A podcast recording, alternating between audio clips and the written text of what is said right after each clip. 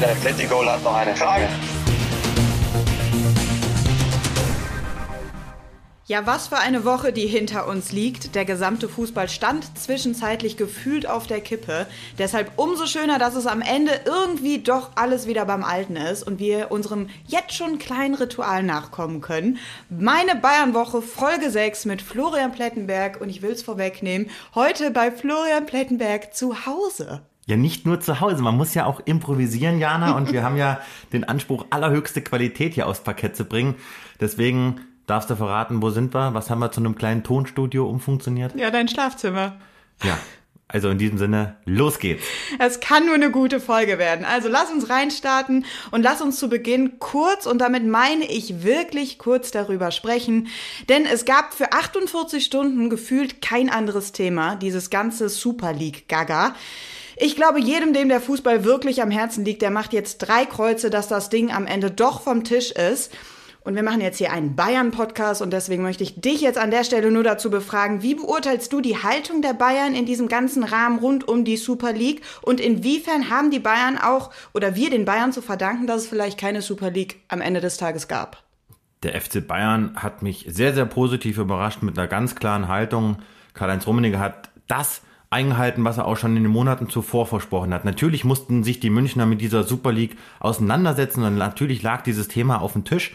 Aber Karl-Heinz Rummenigge, auch Herbert Heiner, die haben in einem ganz klaren Statement zum Ausdruck gebracht, nicht mit uns.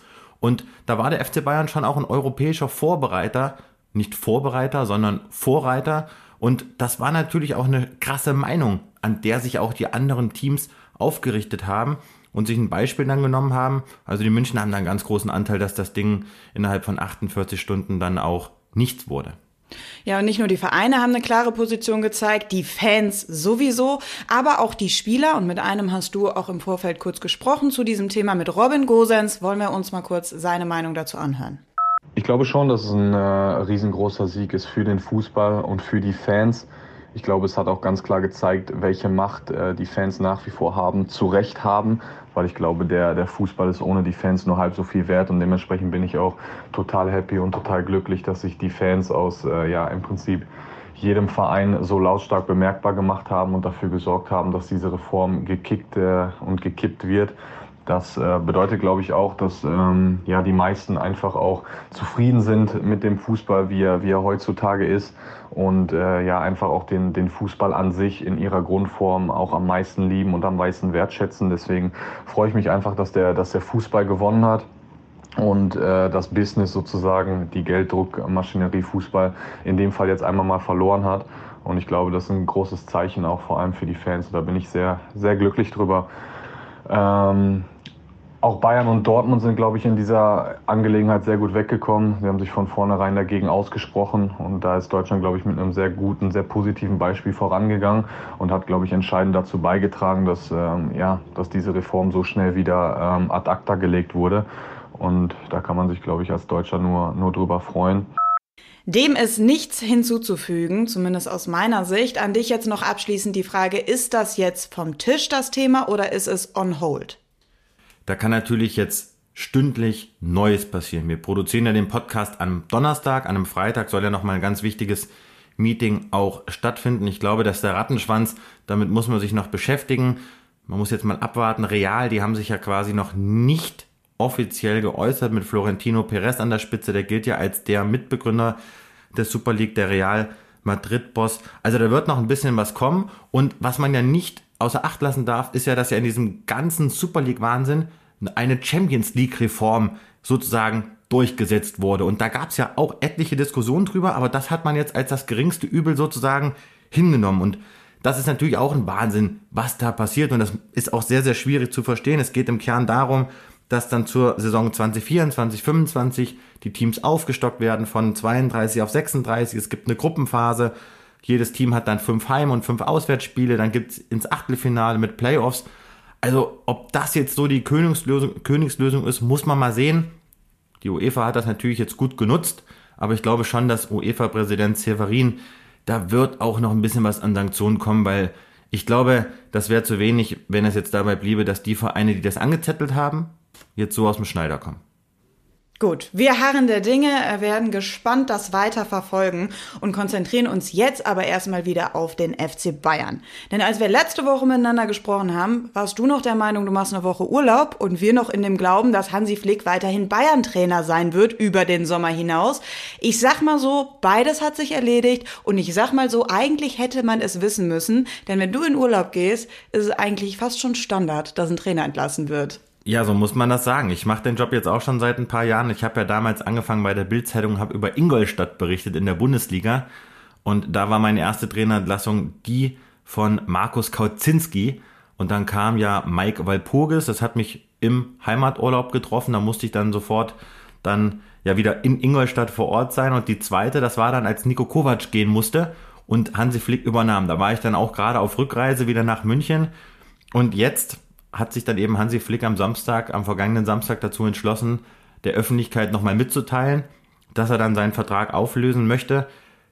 Wir haben ja darüber gesprochen, das ist die klare Tendenz bei ihm gewesen, die Bayern zu verlassen, auch Richtung DFB. Dass er es dann aber so überraschend verkündet, damit war nicht zu rechnen. Also wir halten fest, die Bayern, denen taugt's gar nicht, wenn du ähm, einen Urlaub machen möchtest. Und auch unseren Usern ist das natürlich nicht entgangen, weil wir hatten ihn ja groß angekündigt in der letzten Woche. Deswegen an der Stelle mal die Userfrage der Woche. Die Frage der Woche. Timo will wissen, was löst so eine unerwartete Aussage von Hansi Flick bei einem Sportjournalisten eigentlich aus und wie wird man davon in Kenntnis gesetzt, weil du ja gar nicht persönlich vor Ort warst? Nee, du warst ja im Urlaub. Genau, kann man ja auch so sagen. Ich war bei einem Kumpel, wir haben Fußball geguckt, haben ein Bierchen getrunken und hatten uns dann schon auch auf den Abend eingestimmt, weil wir uns auch länger nicht mehr gesehen hatten. Ja, und dann trat auf einmal Hansi Flick nochmal vors Mikro und ich dachte mir schon so, oh mein Gott, was kommt jetzt? Ich hatte schon so ein Bauchgefühl. Ja, und dann hat er eben verkündet, was so die allergrößte Bombe hätte sein können. Und ab dem Moment wusste ich natürlich, okay, Urlaub passé, ab zum Hörer. Und dann hatte ich den Vorteil, dass auch ein bis zwei entsprechende Personen sofort dran gingen. Das heißt, ich konnte relativ schnell den Artikel stemmen, wie das Ganze ablief, wann wer informiert wurde. Also erst Karl-Heinz Rummenigge, dann Oliver Kahn und dass eben Hasan Salihamidzic nicht in den Gesprächen mit dabei war. Dann habe ich noch einen Kommentar nachgelegt und dann hat natürlich sofort die Abstimmung auch mit dem Sendungsleiter, mit dem Martin Schaller vom Doppelpass dann stattgefunden, weil der Doppelpass hat sich natürlich dann auch nochmal neu aufgestellt, hat die Themenschwerpunkte anders verlagert. Ich war dann am Sonntag in der Schalte im Doppelpass. Ja, und wie gesagt, ab der Verkündung von Flick nur noch am Handy, nur noch Hintergründe, dann ja versucht in Erfahrung zu bringen, hat ganz gut funktioniert. Aber das ist natürlich dann schon auch ein Ausnahmezustand, der nicht nur den FC Bayern erschüttert hat, sondern anscheinend die ganze Fußballwelt. Das ist ein klassischer Fall von Augen auf bei der Berufswahl. Ja, nein, ich habe das ja schon ein paar Mal gesagt. Ich habe einen Traumjob und äh, frei gibt's eben selten, aber alles gut. Immer flexibel bleiben, vor allem in der eigenen Meinung. Lass uns mal reingehen in dieses Thema jetzt und das nochmal versuchen, so ein bisschen aufzudröseln. Die erste Frage, die ich mir gestellt habe, war das jetzt ein Alleingang von Flick? Weil die Antwort von den Bayern kam ja auch prompt hinterher mit dieser Pressemitteilung, in der ganz deutlich drin stand, wir, der FC Bayern, missbilligen so eine einseitige Kommunikation. Absolut. In der Schärfe habe ich die Pressemitteilung nicht erwartet. Ein ganz klarer Affront auch gegen Hansi Flick und ein klares Zeichen der Bayern-Bosse. Das lassen wir uns nicht gefallen. Und der Vorstand, der steht geschlossen hinter dieser Pressemitteilung. Also da gab es jetzt keinen, ja, der eine war ein bisschen mehr dafür oder ein bisschen weniger. Auch Karl-Heinz Rummenigge hat dieses Ding mitformuliert und durchgedrückt. Also Flicks Unterstützer. Und das ist schon ein klares Zeichen, dass der Verein sagt, wir sind wichtiger als der Trainer. Es war ein Alleingang von Hansi Flick und er hat den Bossen nicht gefallen, weil er hat sie zu einer Reaktion provoziert. Die spontane Aktion von Hansi Flick, ja, sie kam natürlich auch aus dem Sieg gegen Wolfsburg heraus, dann hat er mit der Mannschaft gesprochen. Geplant war es nicht. Also die Bayern waren vor allem verärgert über, dass sie so überrumpelt worden und in Zugzwang gesetzt worden. Was sind noch die ja, die Kritikpunkte der Bayern-Seite an Hansi Flick. Genau, das ist jetzt erstmal das zentrale Thema. Man muss zwei Seiten beleuchten. Das hat ja auch Herbert Heiner in der jüngsten veröffentlichten Pressemitteilung gesagt, auf die kommen wir auch nochmal zu sprechen, dass man eben zwei Seiten betrachten muss. Hansi Flick wirft im Grunde genommen der Bayern-Seite, den Bossen, so drei Kritikpunkte entgegen. Das ist vor allem so diese mangelnde Kommunikation. Das heißt, wir haben da auch schon mal drüber gesprochen, Hansi Flick war immer derjenige, der zu den Brennthemen, Brandthemen Stellung beziehen musste. Ganz, ganz selten hat Hasan Salihamidzic mal gesprochen oder hat mal wirklich Partei ergriffen und hat mal seinen Trainer entlastet. Das musste immer Hansi Flick machen. Das hat ihn gestört. Und natürlich war das jetzt auch in der ganzen Zukunftsdiskussion so. Klar, Karl-Heinz Rummenigge, der hat sich da wirklich ins Zeug gelegt, aber von den anderen Bossen hat im Grunde genommen niemand Klartext gesprochen und deswegen wollte er dieses Rumgeeiere, wie er es ja auch betont hat, stoppen, für Klartext sorgen und seine Entscheidung verkünden. Okay, also fehlende Kommunikation auf Seiten von Flick, weil er sich ständig der Presse stellen musste. Dann natürlich der Umgang mit Spielern. Das ist auch jedem von außen ersichtlich gewesen. Beispiel Kausa Boateng. Da hat sich Hansi Flick auf die Pressekonferenz vor seinen Spieler gestellt und hat gesagt, so kenne ich das auch eigentlich in einem Verein. Das hat ihm auch nicht gefallen. Jetzt auf Seiten vom, vom FC Bayern. Aber was wirft man Flick denn vor? Was die Bayern-Bosse stört, ist, dass sie so ein bisschen diese fehlende Demut ausmachen. Hansi Flick hat ja klar zum Ausdruck gebracht, es geht um mich, es geht um das Trainerteam und vor allen Dingen um meine Spieler. Das heißt, er hat so in seinem Reden immer so ein bisschen davon gesprochen, wir gegen die. Und das stört die Bayern-Bosse, weil die sagen, wir waren eigentlich erst dafür verantwortlich, dass er überhaupt zum FC Bayern gekommen ist, als Co-Trainer von Nico Kovac. Und wir haben ihm sozusagen eine Mannschaft hingestellt, mit der er überhaupt diese Titel einfahren konnte. Ist mir ein bisschen zu einfach, weil Hansi Flick hat ja gezeigt, dass er es geschafft hat, diese Truppe zu moderieren und das hat der Niko Kovac nicht hinbekommen. Und was sie eben auch ausmachen, ist, dass er eben ein vereinschädigendes Verhalten an den Tag legt. Durch dieses Überrumpeln jetzt. Genau, das ist ein klarer Vorwurf, der wird ihm intern gemacht und deswegen haben die Bayern-Bosse jetzt eben auch gesagt, wir müssen reagieren. War Hansi Flick ähm, in seinen Forderungen den Bayern auch zu forsch, in denen er immer wieder gesagt hat, ich möchte die und die Neuzugänge haben, ich habe qualitativ einen schlechteren Kader als letztes Jahr? Das sind Themen, die kannst du intern ansprechen. Ja, also Hansi Flick hat auch Fehler gemacht, das muss man ja auch sagen. Und natürlich hat er die Bayern-Bosse damit unter Zugzwang gesetzt. Das fing ja damals schon an im Trainingslager in Katar. Ich war ja auch dabei, als Hansi Flick so vorbei am Verein zwei Neuzugänge gefordert hat. Aber er hat das im Sinne des Erfolgs gemacht. Er wusste, ich brauche Spieler, um die Erfolge einzufahren, die die Bosse von mir sehen wollen. Und sie haben ihn auch darum gebeten, nichts mehr zu Boateng zu sagen, nichts mehr zu seiner Zukunft zu sagen. Aber er hat es immer wieder getan. Er hat sich vor Boateng gestellt. Er hat sich immer wieder zu Alaba geäußert, zu Thiago, zu Zeitpunkten, wo die Entscheidungen schon gefällt worden sind. Und natürlich fragt man dann die Bosse, ja, wie sieht's denn jetzt aus? Bleibt der jetzt doch? Hansi Flick hat das getan, um die Mannschaft hinter sich zu bekommen. Den Bossen hat das nicht gefallen.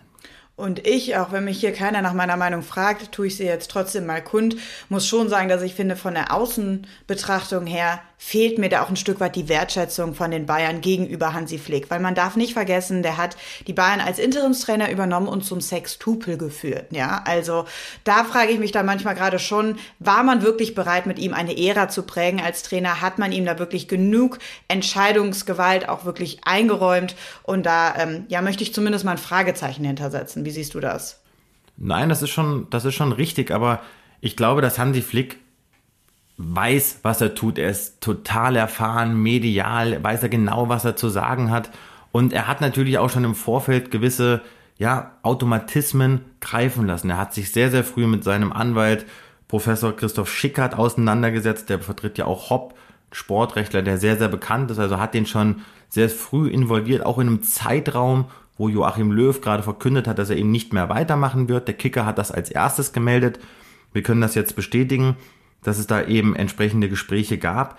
Das heißt, Hansi Flick hat sich schon relativ früh dafür entschieden, die Bayern möglicherweise zu verlassen und hat es dann eben jetzt verkündet. Und wenn eben so eine Entscheidung schon sehr, sehr früh gereift ist, dann lag ja auch schon früher was im Argen.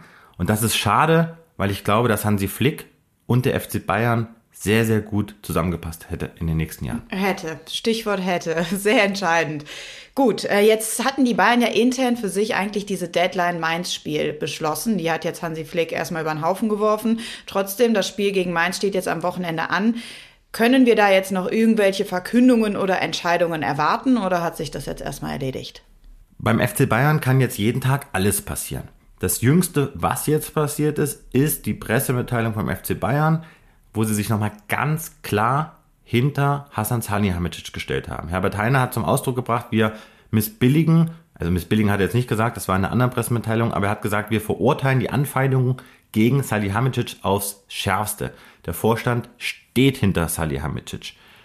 Und das Problem in dieser Mitteilung war, dass er im, genau in dem nächsten Absatz gesagt hat, ja, aber wir konnten keine 150 Millionen investieren, wir mussten die Wirtschaftlichkeit im Auge behalten und er hat damit indirekt auch Hansi Flick wieder angeschossen und jetzt wirkt die Mitteilung natürlich so ein bisschen so, als ob Flick dafür verantwortlich ist, dass Hassan Salihamidzic jetzt im Kreuzfeuer ist und das stört Hansi Flick gewaltig. Und es soll da auch am Donnerstag bereits Gespräche gegeben haben zwischen Flick und den Bossen, weil er das so nicht stehen lassen möchte. Also, was ich damit sagen möchte, da ist jetzt überhaupt nichts in Stein gemeißelt.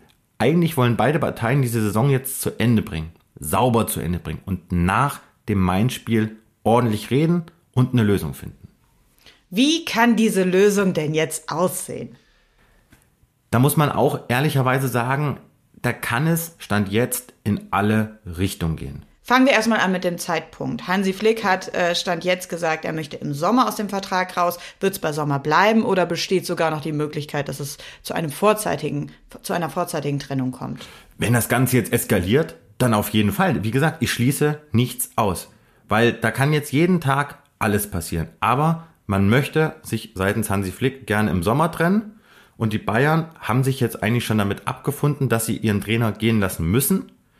Und jetzt geht es eben darum, die Scheidungsmodalitäten abzuwickeln, zu besprechen. Und all das soll jetzt nach dem Main-Spiel eigentlich passieren. Dann klär uns doch mal über diese Scheidungsmodalitäten jetzt auf, weil Hansi Flick hat ja erstmal noch einen laufenden Vertrag, der jetzt irgendwie aufgelöst werden muss, oder nicht? Das ist vollkommen richtig. Die Option 1 ist, die Bayern stimmen dem zu, Hansi Flick kann gehen, aber nur, wenn, sage ich mal, der DFB als möglicher Interessent eine Ablöse bezahlt oder möglicherweise ein anderer Verein. Aber der DFB hat sich auch in Person von Oliver Bierhoff nochmals geäußert, auch Fritz Keller, sie wollen keine Ablösesumme bezahlen. Das haben sie noch nicht getan und wollen sie auch zukünftig nicht machen. Und der DFB gibt sich weiterhin in dieser ruhigen, abwartenden Stellung, weil sie sagen, wir sprechen auch Hansi Flick nicht so lange an, bis er unter Vertrag steht. Das heißt, da wird es erst eine Kommunikation, eine offizielle geben, wenn Hansi Flick aus diesem Vertrag raus ist. Und erst wenn er raus ist, dann ist er ablösefrei. Und das wollen die Bayern-Bosse vermeiden. Sie wollen eine Kompensationszahlung für Flick bekommen, weil sie wissen, dass möglicherweise ein Nachfolger wie Julian Nagelsmann mindestens 15 Millionen Euro kosten wird. Und was wäre die dritte Option, wenn jetzt kein Verein diese Ablöse bezahlt? Muss Hansi Flick dann seinen Vertrag aussitzen? Es gäbe noch die Option, dass man sagt, wir beharren auf dem Vertrag bis 2022, denn er hat eine Ausstiegsklausel. Zuerst hat der Kicker darüber berichtet, so fair muss man sein. Wir können das bestätigen, dass sich im nächsten Sommer beide Parteien darauf einigen können, diesen Vertrag zu kündigen rechtzeitig. Es gab es auch schon bei Nico Kovac. Auch dort hätten sich beide Parteien im zweiten Jahr sozusagen trennen können. Das heißt, wenn man jetzt keine Lösung findet, könnte es auch sein, dass Hansi Flick ein weiteres Jahr unter Vertrag steht, ein anderer Trainer kommt, er sozusagen ein Jahr Pause macht und dann ablösefrei ist. Aber das wäre natürlich der absolute Worst Case. Das wäre ein Sabbatjahr für, für Hansi Flick quasi sozusagen. Also es ist ja jetzt auch viel passiert und wir haben das ja auch in der Vergangenheit bei anderen Trainern erlebt, die auch gesagt haben, ich brauche jetzt mal eine Pause und man sieht Hansi Flick auch an, dass dieses Bayern-Jahr, diese anderthalb Jahre, die haben ja was mit ihm gemacht. Er sieht gestresst aus, er wirkt auch gestresst. Das ist schon ein Hardcore-Job. Das hat ja auch Stefan Effenberg in unserem letzten Podcast sehr gut zum Ausdruck gebracht. Aber es gibt natürlich auch noch die Option, dass er sagt, vielleicht kaufe ich mich auch selbst raus, sagt mir die Summe, die ihr haben möchtet und ich bezahle sie euch, damit sich dieses Kapitel jetzt hier schließt. Aber das klingt natürlich schon alles echt nach Schlammschlacht und meine persönliche Meinung, es ist wirklich sehr, sehr schade, dass wir überhaupt über diese Option diskutieren müssen. Aber ich bin gespannt. Also wenn der DFB wirklich Hansi Flick möchte, dann wird es da echt zu einem harten Duell kommen zwischen den Bayern und dem DFB. Und wir wissen ja, das sind jetzt nicht die allerbesten Freunde, gerade Rummenigge und Bierhoff, die haben es ja ordentlich gegeben, auch verbal in den letzten Monaten. Also, boah, da bin ich sehr gespannt, was die Bayern da mit Hansi Flick für eine Lösung finden. Und dass Hansi Flick jetzt theoretisch den Verein verlassen kann für eine Summe X, das entgeht natürlich auch jetzt anderen internationalen Topclubs nicht. Wenn der DFB nicht bereit dafür ist, für ihn zu bezahlen, macht's vielleicht ein anderer. Gerüchte kamen auf in der Vergangenheit. Man muss ja nur eins und eins zusammenzählen. Tottenham Hotspur hat Mourinho entlassen. Die suchen einen neuen Trainer. Andrea Pirlo bei Juventus Turin steht immer mehr in der Kritik. Wäre denn auch so ein Schritt ins Ausland für Hansi Flick denkbar? Das glaube ich persönlich nicht. Und wir haben ja gleich noch einen sehr, sehr interessanten Gesprächspartner, der das auch nochmal erklärt, warum.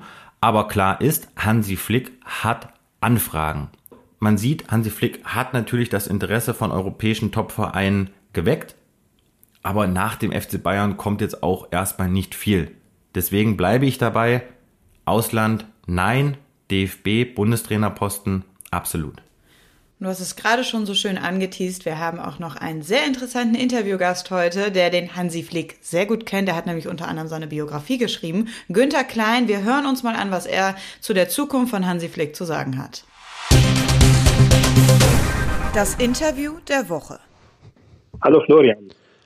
Hallo Günther. Schöne Grüße an dich. Schön, dass du dir Zeit genommen hast für unseren kurzen Blausch. Und zwar, Günther, du hast eine Biografie geschrieben über Hansi Flick. Klär uns auf, was ist die Idee dahinter gewesen als Chefreporter vom Münchner Merkur und wie lange hat sowas gedauert? Ja, also mich hat der Riva Verlag in München im Herbst kontaktiert ähm, mit der Vorstellung, da ist jetzt ein sehr erfolgreicher Trainer, der kam ja praktisch aus dem Nichts, obwohl er schon so länger durch die durch die Szene ähm, marschiert, ja eigentlich schon seit Jahrzehnten. Und über diesen Trainer wollen wir doch gern ein bisschen mehr wissen. Ja, und man hat mir das angeboten. Ich habe dann erstmal so überlegt, was, was weiß ich über ihn, was möchte ich wissen. Und auf einmal hat mich dieses Thema so richtig gepackt. Also ich wollte wirklich selbst dann auch der Sache auf die Spur kommen. Ja, warum ist er schon so lange da? Warum kennen wir ihn alle und wissen dann doch nichts über ihn?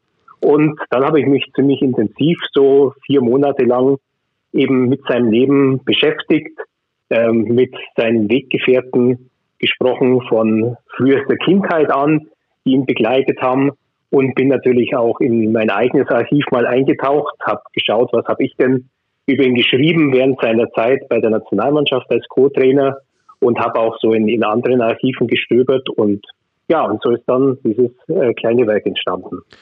Du hast es angesprochen, Günther, du begleitest ja Hansi Flick seit 2006, ich jetzt seit drei Jahren sehr intensiv. Ähm, du hast mit vielen Weggefährten gesprochen, die ihn begleitet haben in den unterschiedlichsten Lebensumständen. Was beschreiben die für einen Hansi Flick? Was ist das für ein Typ, für einen Mensch? Die sind sich in dem Urteil erstaunlicherweise ziemlich einig. Ähm, in erster Linie stellt jeder heraus, dass dieser dass dieser Mensch einfach sehr menschlich ist, muss man sozusagen. Also ein, ein Typ, mit dem man gut zurechtkommen kann, bei dem man sich sicher kann, der legt einen nicht rein, der ist offen und auf immer freundliche und nicht verletzende Art und Weise offen.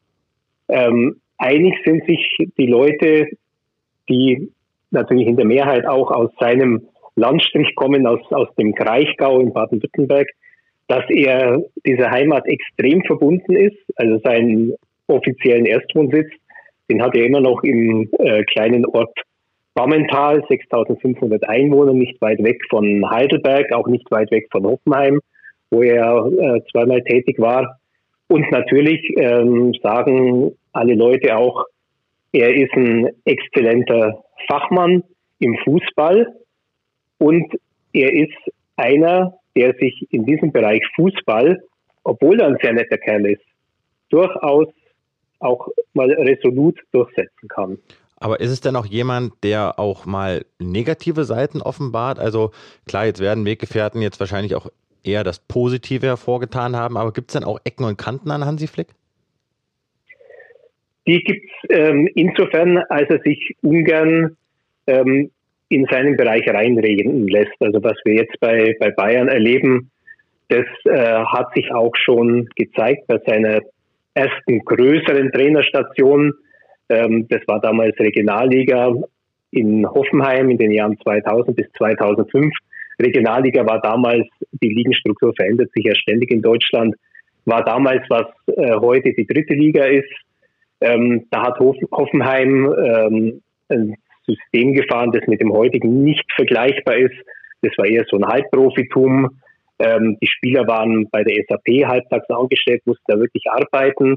Danach haben sie trainiert und da wollte er eben was aufbauen ähm, im Bereich dieses Halbprofitums und es ist natürlich schon immer versucht worden, von außen, im Wesentlichen von Dietmar Hopp, Einfluss zu nehmen. Und ähm, natürlich haben Spielerberater, äh, die das Geld gewittert haben, haben sich oft an Dietmar Hopp gewandt äh, und Hopp hat dann versucht, äh, Hansi Flick dann halt verschiedene Spieler, ähm, die etwas prominenter waren, so schmackhaft zu machen. Aber er wollte da immer seinen Weg gehen und hat sich da schon gegen die Einflussnahme von außen gewehrt.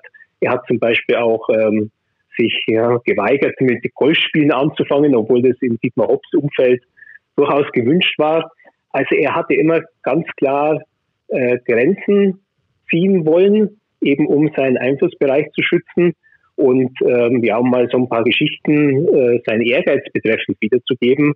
Also mit ihm Fußball zu spielen, äh, das muss kein großes Vergnügen sein, weil er halt auch bei relativ nichtigem Anlass ähm, volle Leistung von sich abruft und auch von den anderen sehen will und es dann auch, ähm, wie mir sein Trainerausbilder Erich Rutemöller gesagt hat, bei eigentlich relativ belanglosen Trainings oder mal so, so Benefizspielen da ordentlich hat krachen können. Mhm. Jetzt hat er ja sozusagen seinen Abschied beim FC Bayern, seinen möglicherweise bevorstehenden Abschied, wir müssen das ja immer dazu sagen, es ist ja noch nicht in Stein gemeißelt, selbst eingeleitet, indem er jetzt gesagt hat, ich möchte, dass der Vertrag aufgelöst wird. Dieser Abgang, diese Abschiedszeremonie, passt das zu Hansi Flick? Da hätte ich vor ein paar äh, Monaten, bevor ich mit der Recherche anfing, hätte ich gesagt, das ist jetzt ein totaler Bruch mit dem, was man sich von ihm vorstellt. Allerdings, er war ja schon mal bei Bayern und zwar als Spieler in den Jahren 1985 bis 1990. Und das ging eigentlich auf ähnliche Art und Weise zu Ende. Ähm, er hatte ja nicht diesen festen Platz in der ersten Elf. Er war im Kader vielleicht so eine Nummer 12, 13, 14. Wenn er gespielt hat, waren die Trainer Udo Lattek, später Jupp Heinkes, sein Freund ja auch, äh, immer mit ihm zufrieden. Trotzdem, wenn dann halt wieder einer der Stars, der vielleicht verletzt gewesen war, weswegen Hansi Reinkamp zur Verfügung stand, da musste der brave Hansi Flick weichen. Und er hat da durchaus und relativ häufig sich zu Wort gemeldet, seine Ambitionen ganz klar verlautbaren lassen. Und er hat damals, ähm, es waren ja auch Zeiten, in denen ähm, vor dem Bossmann-Urteil, also ähm, der Spieler so jetzt nicht diese ähm, Macht hatte gegenüber dem Verein, äh, was die Vertragssituation betrifft, hat er 1990 seinen Vertrag beim FC Bayern gekündigt und hat gesagt, ähm, ich bin nicht zufrieden mit der Position, die ich habe. Ich habe ein Angebot vom ersten FC Köln. Da würde ich in der Mannschaft eine größere Rolle spielen. Und deswegen werde ich äh, den Verein verlassen. Bin dazu entschlossen. Das hat er im Frühjahr 1990 nach einem Spiel ähm, im VIP-Raum des Olympiastadions, dem Uli Hoeneß und dem Jupp Heinkes, in aller Klarheit und Deutlichkeit mitgeteilt. Also er, er hat schon Trennungen hinter sich und ähm, er weiß, wie er seine Position verfechten muss. Und das ähm, genauso wie er damals gehandelt hat, vor über 30 Jahren, so agiert er jetzt auch. Mhm. Jetzt hat ja Hansi Flick selber zum Ausdruck gebracht, dass er eher der harmoniebedürftige Mensch ist. Er hat eine klare Meinung. Er ist ja auch intern jemand, der echt auch auf den Tisch hauen kann. Das hat er ja auch schon in den vergangenen Monaten gemacht, auch im letzten Jahr. Was würdest du sagen jetzt auch aufgrund deiner Recherchen? Ist Hansi Flick der Harmoniebedürftige? Ist es vielleicht auch mal der Rebell? Ist er vielleicht auch der Schauspieler, weil er ja selber gesagt hat, es gehört ja auch zu meinem Job dazu, mal Schauspielern zu müssen?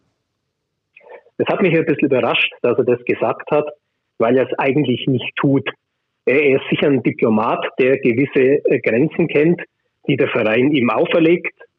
Ähm, er war schon sehr ehrlich, fand ich. Also ich ähm, ich habe in seinem Gesicht das er am Samstag in diesen Interviews mit Sky äh, zunächst und dann den äh, Zweitrechteinhabern, ähm, da habe ich in seinem Gesicht wieder diesen, diesen erleichterten Hansi gesehen, also den, den echten Hansi. Er war in den Wochen zuvor, war er ziemlich angeschlagen, ja, er, er hatte dann auch so dieses äh, Bartgestrüpp im, im Gesicht und wirkte so ein bisschen ungepflegt, so, so angekratzt, aber das war so äh, jemand, der für sich einen Entschluss getroffen hat und der wirklich eine Erleichterung verspürt hat. Und ich sehe nicht so viel PR-Strategie und Taktik dahinter, dass er am Samstag damit rausgegangen ist. Ich glaube, ihm war einfach danach, das, das zu tun. Es war für ihn klar, nachdem er dem Vorstand informiert hat, muss es irgendwann der Mannschaft sagen, weil die Spieler, die Mannschaft für ihn ohne Rücksicht auf Außenwirkung das Wichtigste sind. Aber das weiß er sicher auch, wenn es da mittlerweile so viele Leute wissen, dass diese Botschaft dann nach draußen tröpfelt.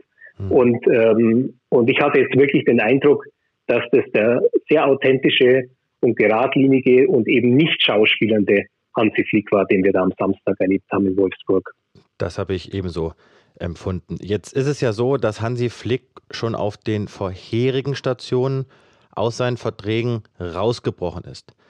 Was hat jetzt dieses Stichwort Vertragsbruch oder sagen wir mal Vertragsauflösung, was sagt das über Hansi Flick aus? Denn alle Welt stellt sich ja die Frage, er ist eigentlich jetzt bei dem vermeintlich immer noch besten Verein gerade in Europa und jetzt gibt er etwas auf wo ihm doch eigentlich alle Türen hätten offen stehen können. Warum tut er das? Und warum hat er das in der Vergangenheit auch getan? Ja, er hat es nicht immer getan in der Vergangenheit. Also als Spieler war es normal, dass man eben dann, wenn man wechseln muss, den Vertrag kündigen muss. Ja, das war damals noch ein anderes Prozedere. Ähm, seine erste Trainerstation Baumental, da war es so, dass er eigentlich gar keinen schriftlichen Vertrag hatte. Er hatte zugesagt und er hat seine Zusage auch nach einem Abstieg aus der Oberliga und trotz des Angebots aus Sandhausen hat er eingehalten. Sein Heimatverein hat gesagt, da, da bleibe ich so lange, bis ich wirklich dann, äh, bis meine Zusage ausläuft bis ich fertig bin. In Hoffenheim ist er dann wegen sich anbahnenden Misserfolgs entlassen worden. Den Co-Trainervertrag beim DFB, den hat er erfüllt und er ist ja übergegangen in den Sportdirektorenvertrag. Das war dann auch der erste Vertrag, den er von sich aus beendet hat. Und ähm, in Hoffenheim, also dann so eine Art äh, Sportvorstand, Sportgeschäftsführer sein sollte, da hat er dann ähm, sich zurückgezogen, weil es zu Kompetenzüberschneidungen und Konflikten mit dem bereits vorhandenen Geschäftsführer, dem Peter Görlich, gekommen war. Ähm, ich glaube, es waren aber jetzt eher zwei Einzelfälle, dass er da sozusagen vertragsuntreu geworden ist. Ähm, denn als er jetzt äh, Sportdirektor beim DFB geworden ist, da hatten die zuvor die Geschichte, dass halt Sommer aus seinem Vertrag frühzeitig raus ist, dass Robin Dutz nach kurzer Zeit aus dem Vertrag raus ist und er schon mit dem Vorsatz reingegangen ist, diesen damals auf fünf Jahre geschlossenen Vertrag auch zu erfüllen. Aber es kann natürlich auch äh, bei jemandem, der vertragstreu sein will, irgendwas dazwischenkommen von der anderen Seite, äh, dass er sich dann ähm, eingeschränkt oder irgendwie drangsaliert fühlt und äh, deswegen dann vielleicht eine Trennung forciert. Ein Problem aus Bayern Sicht ist ja sicher, dass äh, der Verein in seiner Größe und mit seinem Anspruch und seiner Selbstwahrnehmung natürlich ähm, immer die Hoheit über Personalfragen haben will und er das ähm, nicht so gewohnt ist, dass sich jemand ablehnend ihm gegenüber verhält. Das ist jetzt so bei Hansi Flick jetzt mal im, im Fall eines Trainers, wir haben es früher schon bei Spielern erlebt, dass dann Michael Ballack gesagt hat, nö, Vertragsverlängerung schön und gut, brauche ich nicht, habe andere Pläne. Also das tut dem FC Bayern dann halt auch immer besonders weh, wenn der einer den Spieß ein bisschen umdreht. Mhm. Woher hat Hansi Flick jetzt diese DFB-Passion. Man freut sich beim DFB schon vereinzelt auf ihn. Viele rechnen damit, dass er der Bundestrainer wird. Die ersten Spieler haben jetzt schon ausgesprochen, dass sie sich, wenn er geht, auch wünschen, dass er Bundestrainer wird. Hansi Flick hat das DFB-Wort schon in den Mund genommen.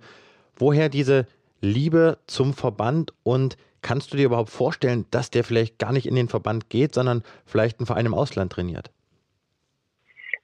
Also um hinten anzufangen, Verein im Ausland ähm, würde nicht zu seiner Art zu leben passen.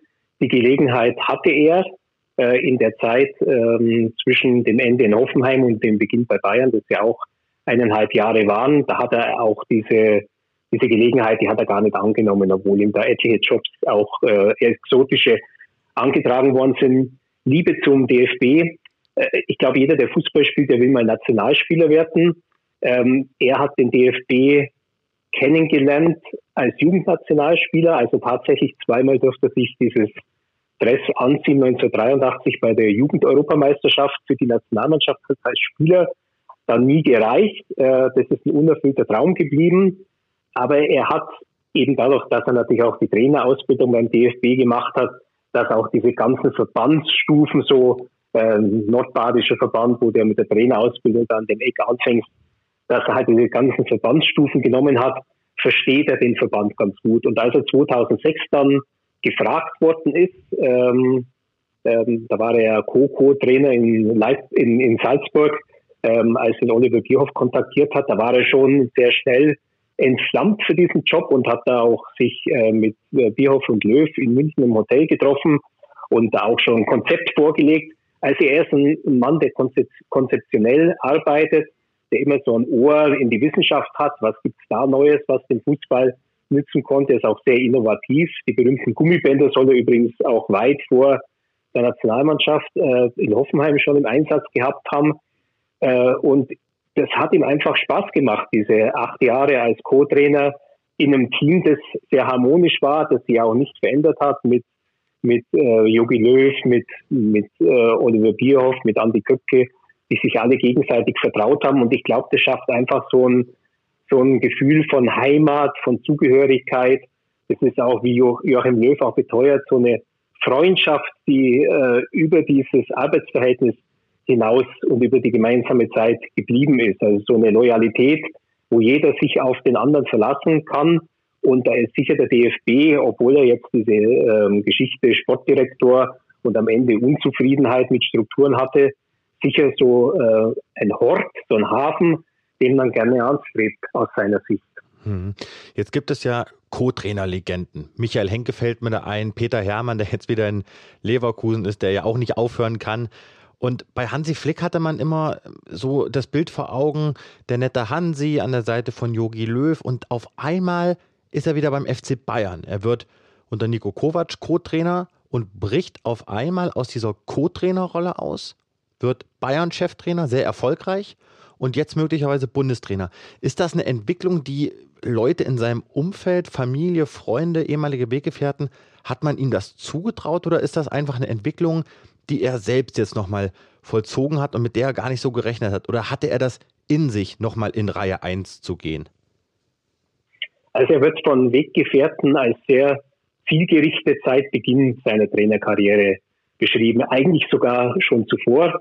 Äh, Erich Rutemöller, sein späterer Trainer Ausbilder im DFB, war auch sein Trainer beim 1. FC Köln und hat damals, als äh, Hansi Flick 25 war, eigentlich schon gemerkt, das ist ein Trainer, den er da auf dem Feld stehen hat. Der war unglaublich interessiert an allen Dingen, die mit Trainingslehre zu tun haben. Der wollte immer genau Bescheid wissen. Also diese, diese frühe Träger, Trainerprägung, die hat, hat man bei ihm schon feststellen können. Ähm, eben vielleicht, weil er so freundlich ist und den Menschen so zugetan und auch so loyal, ist er sehr lange in dieser Co-Trainer-Rolle gefangen gewesen, wobei er teilweise auch ausbrechen konnte. Also bei der EM 2008 im ersten Turnier, wo er dabei war, wo Löw auch erstmals Chef war, gab es ja dieses Viertelfinale gegen Portugal. Löw war dann gesperrt, weil er im letzten Gruppenspiel gegen Österreich äh, Beef hatte mit Schiedsrichter und mit dem österreichischen Trainer Hickersberger. Und das war das erste K.O.-Spiel der Ära Löw gegen ein Portugal mit Cristiano Ronaldo, trainiert von, vom großen Luis Felipe Scolari, Weltmeister mit Brasilien. Und da mussten die Deutschen den Hansi an die Seitenlinie stellen. Und da war natürlich äh, bei den Medien auch so bei den Fans war da schon so eine Beklemmung. Ja, Flick gegen Scolari, gegen diese portugiesische Mannschaft kann das gut gehen. Und er hat dann ganz souverän, äh, ohne große Anpassungsprobleme, hat er dann den Cheftrainer gegeben. Also da hat man schon gesehen, da ist was, äh, was vielleicht noch ein bisschen verborgen schlummert, aber was er mit Sicherheit auch ausfüllen kann. Und also so Leute, die mit ihm in der Trainerausbildung, wo er auch der Beste war, die da mit ihm zusammen waren, die sagen, sie haben eigentlich immer dran geglaubt, dass da bei ihm noch was Besonderes nachkommen kann. Was ihm sicher in die Karten gespielt hat, war jetzt die Zeit, dass Spieler gerade in der absoluten Spitze, wie beim FC Bayern, äh, halt wirklich absolute Profis sind, die auch bereit sind, mit einem Trainer zu kommunizieren, wenn sie merken, der kann was. Und ich denke auch, dass ähm, diese Corona-Zeit, äh, dass er da genau der Richtige war. Äh, so eine absolute Zeit der Ungewissheit vor über einem Jahr. Ähm, und dann hast du als Spieler, der an einem, äh, der, der auch Ängste hat, hast du zumindest einen Trainer, der dich halt äh, auch auf Distanz sozusagen in den Arm nimmt, der dir menschlich begegnet, der die Wärme gibt, Sicherheit.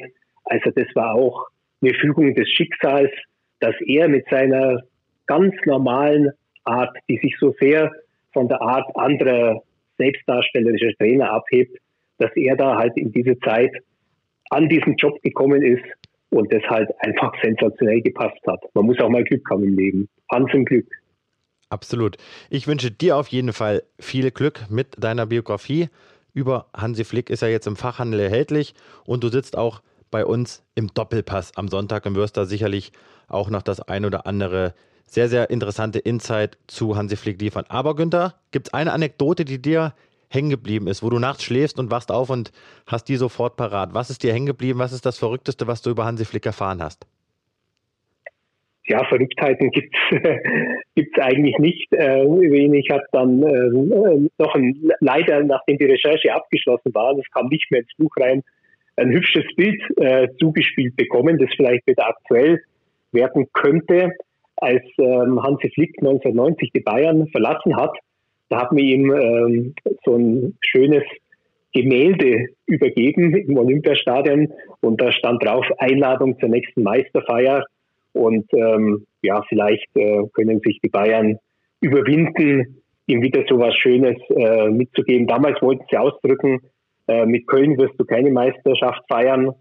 Und ähm, jetzt können sie zumindest äh, so durch die Blume sagen, naja, bis du ein Turnier gewinnst, kann ein bisschen dauern. Schau es besser nächstes Jahr dann mal bei uns in München wieder vorbei.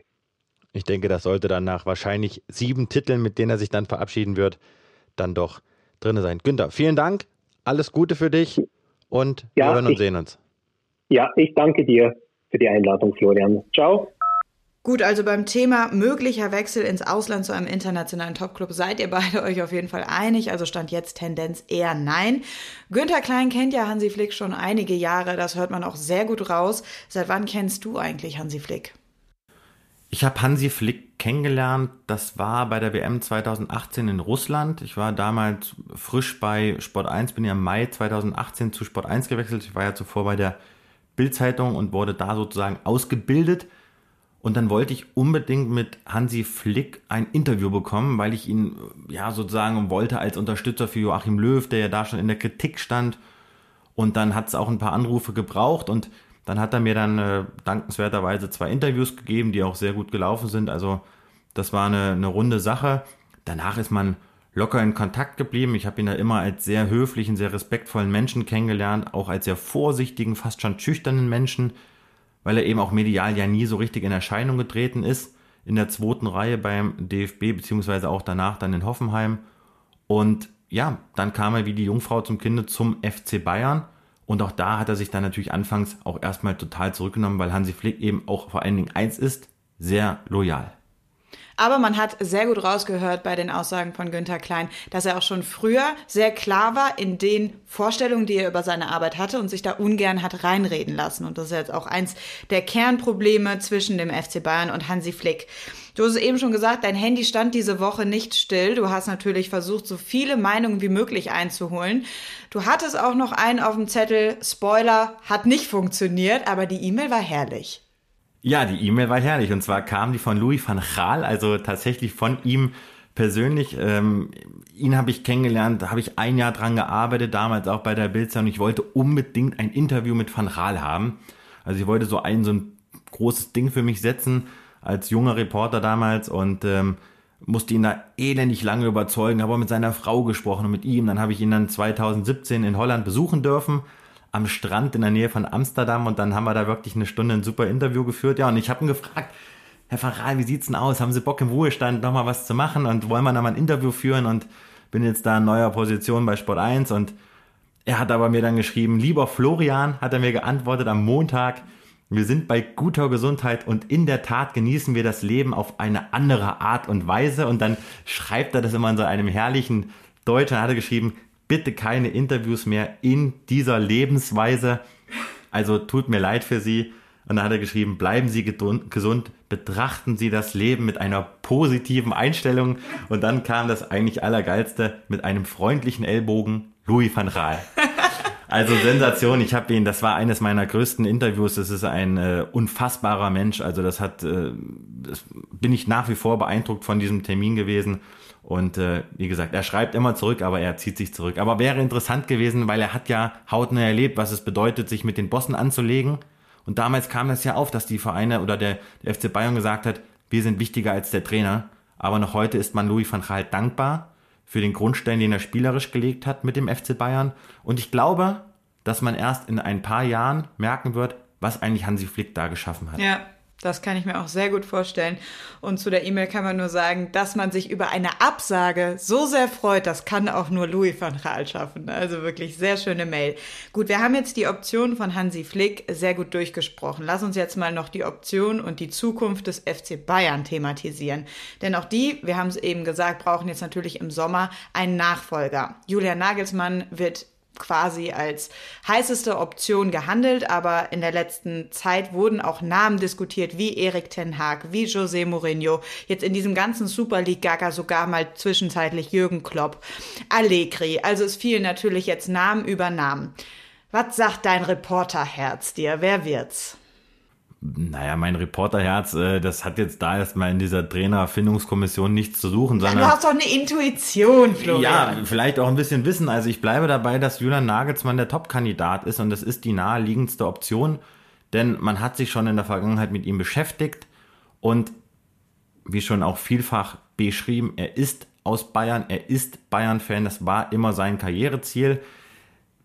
Die Frage wird sein, bezahlen die Bayern das Geld, das Leipzig haben möchte? Ich bin nur gespannt und die Frage kann ich nicht beantworten. Ist Julian Nagelsmann zum jetzigen Zeitpunkt schon der richtige Trainer für den FC Bayern? Das ist ein Trainer, der hat unheimlich viel Talent.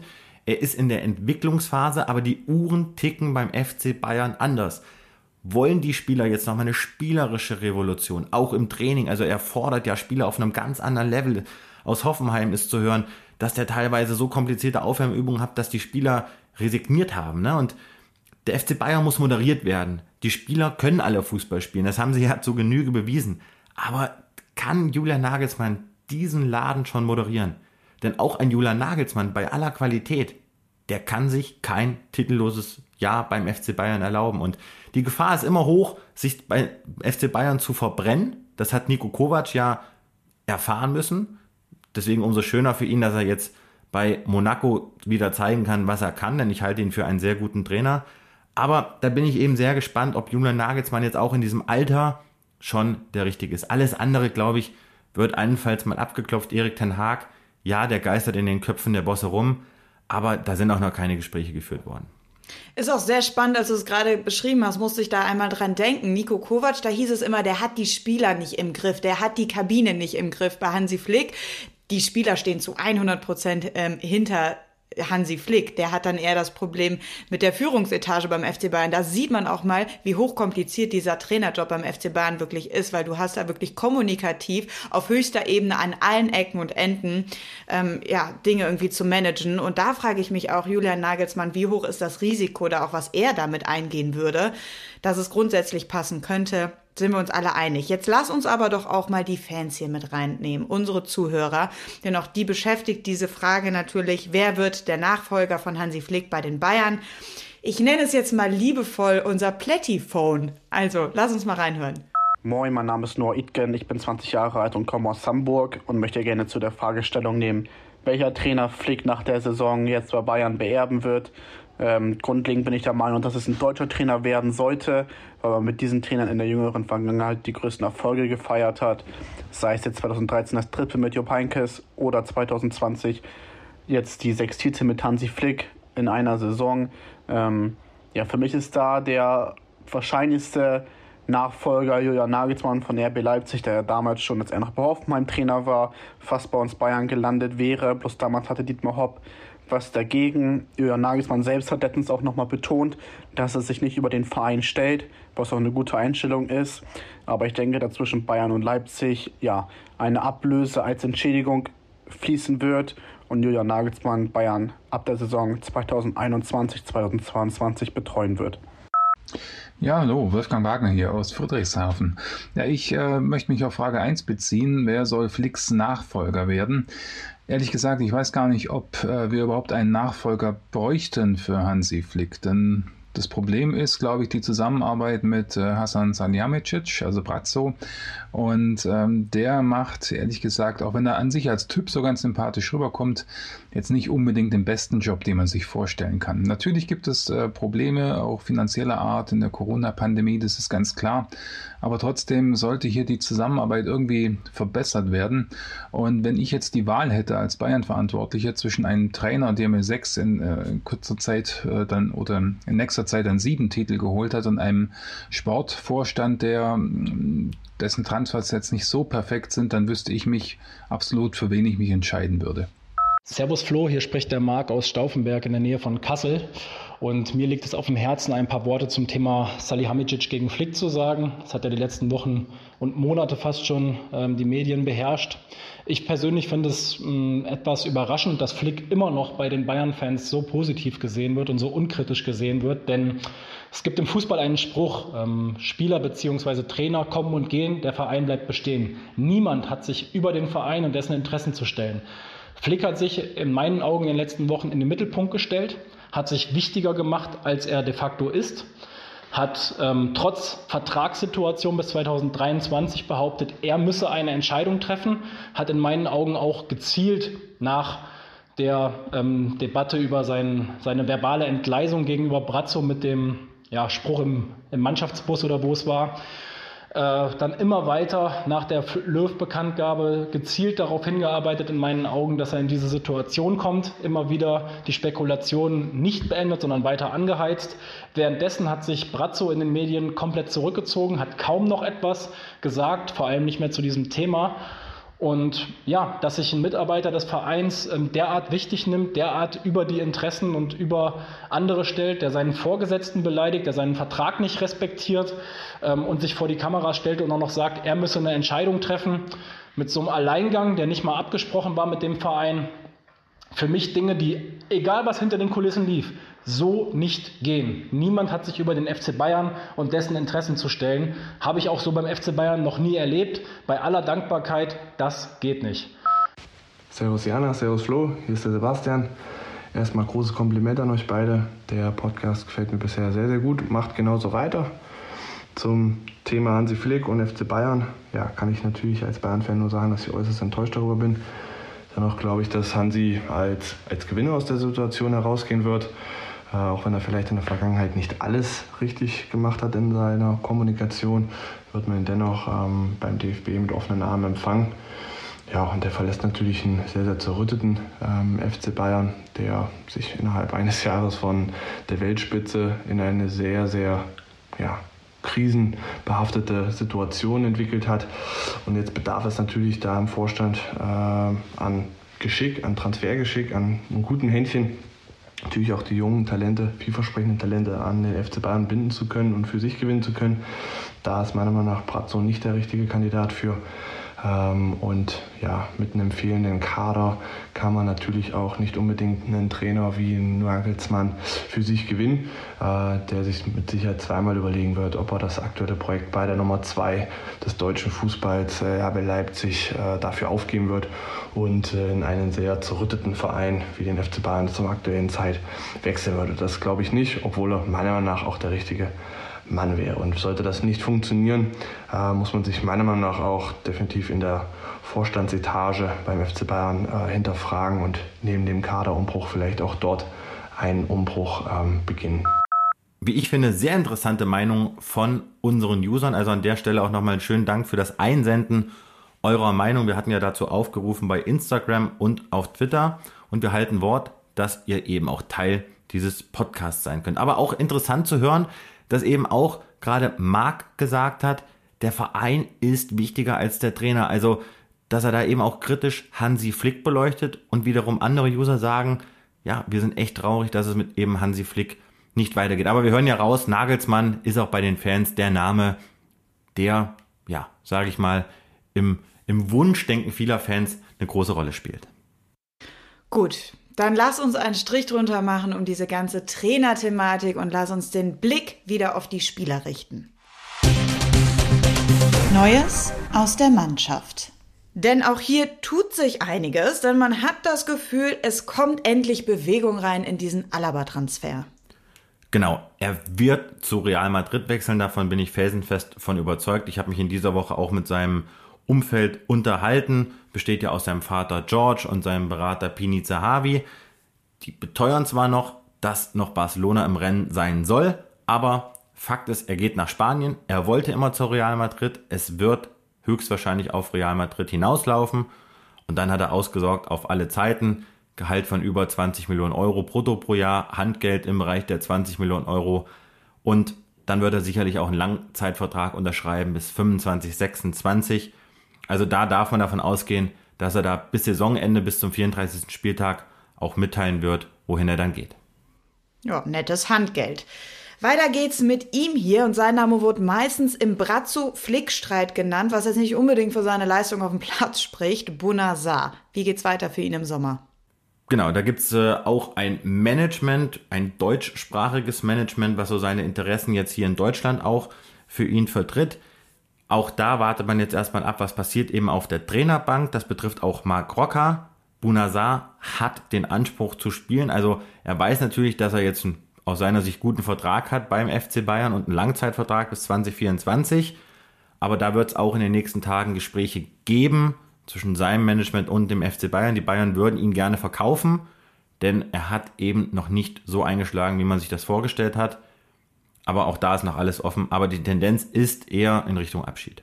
Und Marc Rocker, du hattest es gerade gesagt, einer, auch einer der Neuzugänge aus dem Sommer, der ebenfalls nicht wirklich eingeschlagen hat. Wie ist da der Stand im Sommer? der möchte unbedingt beim FC Bayern bleiben, möchte sich durchsetzen, hat einen Vertrag bis 2025 und strebt momentan auch keine Leihe an. Das hat mir sein Berater auch in dieser Woche nochmal bestätigt. Weiter geht's mit einer Torwartposition und nein, es geht nicht um Alexander Nübel, sondern um Ron Torben Hoffmann. Genau, bei Nübel gibt es übrigens nichts Neues. Bei Ron, Tor schön. bei Ron Torben Hoffmann haben wir ja letzte Woche schon drüber gesprochen. Vertrag bis 2021, derzeit die Nummer drei hinter Neuer und Nübel. Die Bayern haben eine Option mit ihm zu verlängern. Die wollen sie ziehen, damit sie ihn im Sommer für Geld verkaufen können. Also sie wollen ihn nicht ablösefrei gehen lassen. Und der VfL Wolfsburg wurde schon genannt. Es stimmt, die Wolfsburger, Wolfsburger beschäftigen sich mit Ron Torben Hoffmann, planen so ein Modell, ihn als Nummer zwei hinter Kuhn Castells zu entwickeln, um ihn möglicherweise auch direkt auszuleihen. Da kommt, wie gesagt, Bewegung rein muss man mal schauen, wie es ausgeht. Dann weiter geht's auf der Innenverteidigerposition, denn auch da könnte es in Sachen Abgängen das noch nicht gewesen sein. Niklas Süle, was geht da mit dem FC Chelsea und Thomas Tuchel? Genau, Süle ist ja im Management von Dario Upamecano, von Julian Nagelsmann. Da wird gerade gepokert. Süle hat einen Vertrag bis 2022, das heißt, verkauft man ihn jetzt in diesem Sommer oder verlängert man ihn? Das ist offen. Süle hat jetzt auch in letzter Zeit nicht auf allerhöchstem Niveau performt. Chelsea ist an ihm dran, das stimmt. Um eine Temperatur dir zu geben, zwischen Chelsea und Niklas Süle ist es derzeit lauwarm. Chelsea. Ich liebe es, wie du Chelsea aussprichst. Chelsea. Chelsea. Sehr gut. Alles klar. Das waren die, die beim FC Bayern Stand jetzt noch unter Vertrag sind. Wir wollen jetzt mal auf die gucken, die es vielleicht in Zukunft sind. Das Gerücht der Woche. Er war schon oft in dieser Kategorie hier bei uns im Podcast und heute hoffentlich zum letzten Mal Kammerwinger. Ja, das kann ich dir nicht versprechen. Ich glaube, der wird noch öfter auftauchen. Ja, was ist da passiert? Wir haben ihn ja schon hier in dieser Rubrik mehrfach beschrieben, bei Start Rennes immer noch unter Vertrag. Franzose, ein Riesentalent im zentralen Mittelfeld. Und jetzt soll es so sein, dass die Bayern da wirklich nochmal Gas gegeben haben und Hassan Salihamidzic, der soll wieder Einsätze versprochen haben, um ihn eben nach München zu locken. Das hat ja beim ersten Mal so gut funktioniert. Bei ne? Alex Nübel hat das natürlich nicht funktioniert, aber Kamavinga auch darüber haben wir schon mal berichtet, träumt eigentlich davon, eher in Richtung Spanien zu wechseln. Real Madrid ist so seine Wunschdestination und aus seinem Beraterstab ist nochmal zu hören gewesen in dieser Woche, dass die Bayern eigentlich keine Chance haben, ihn in diesem Sommer zu bekommen, weil er zu teuer ist. Es gibt jetzt eine Ablösesumme, die wurde mir jetzt auch nochmal zugerufen, über 40, 45 Millionen Euro soll er dann noch einbringen. Und das ist natürlich eine Summe, wo die Bayern sich zweimal überlegen werden, ob sie das investieren.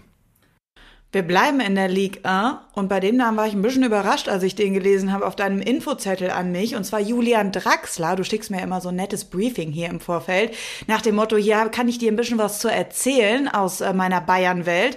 Da bin ich mal drüber gestolpert. Jetzt bin ich gespannt. Da bin ich selber gespannt und zwar hat sich Julian Draxler entschieden. Und zwar hat er eine Zukunftsentscheidung gefällt und die geht ganz klar in die Tendenz, dass er nicht bei Paris Saint-Germain bleiben wird. Der Vertrag läuft ja jetzt aus 2021 und diese Entscheidung möchte er zeitnah verkünden. Jetzt gab es die Gerüchte unter der Woche, dass er den Bayern angeboten wurde. Mir wurde gesagt, dem sei nicht so. Ein Julian Draxler müsste man nicht anbieten.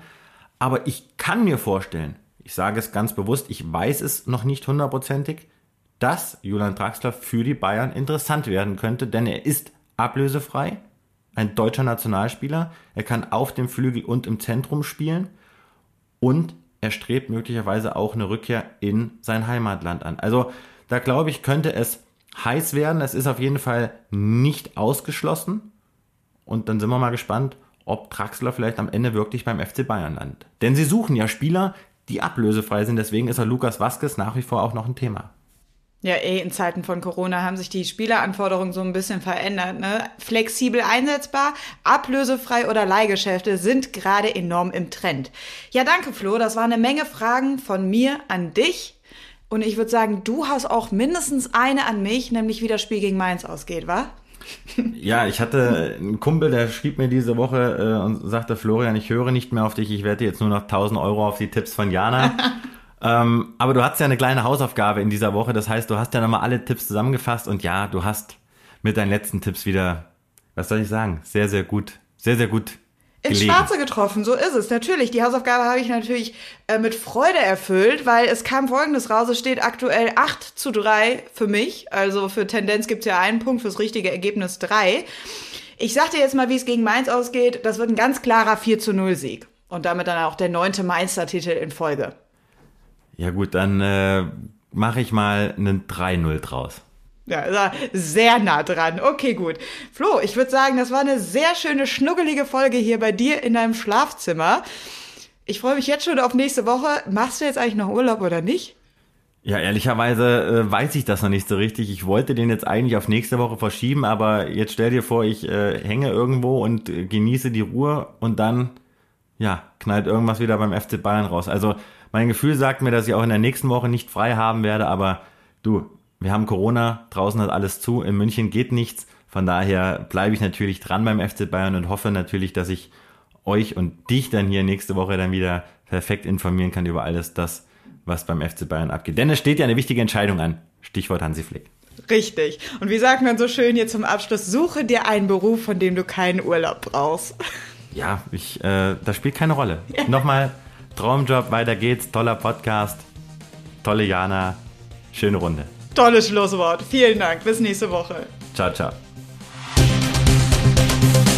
Der Atletico hat noch eine Frage.